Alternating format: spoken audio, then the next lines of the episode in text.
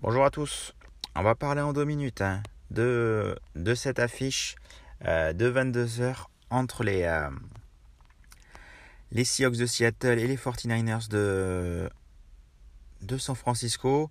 Donc euh, ben voilà, on ne pensait pas après ce week 1 que les, les Seahawks seraient à un bilan de une victoire, zéro défaite et les Seattle euh, les, les, 49ers avec une défaite à, Chicago, mais, euh, mais on y est. Euh, on a eu un, un match complètement bon, sous l'eau après un, chez, les, chez les Bears. C'était compliqué pour Trayland, c'est l'attaque l'attaque des 49ers.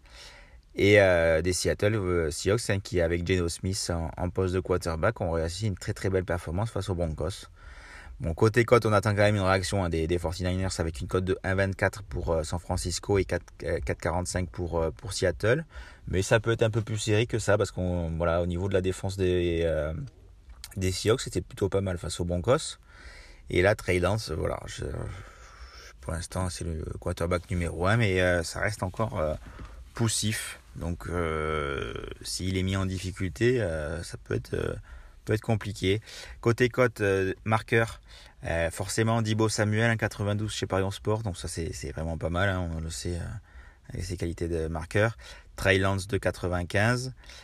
côté, côté Seattle, on a DK Metcalf 375, Penny 375, Tyler Lockett 4,25. Donc ça c'est pas mal du tout. Geno Smith, voilà, il a été serein sur ses premiers matchs. Il a été vraiment de qualité, donc il peut, faire mal. Euh, moi, j'aime bien la cote de, de, DK Melcaf à 3,75. On va la, tenter pour, sa deuxième partie de soirée. Euh, même s'il n'a pas marqué au premier match, euh, on le sait, avec sa, sa, puissance, il peut faire la différence face au, backup de, des 49ers. Donc j'aime beaucoup. Et après, j'aime bien aussi Dibo Samuel, forcément, à 1,92.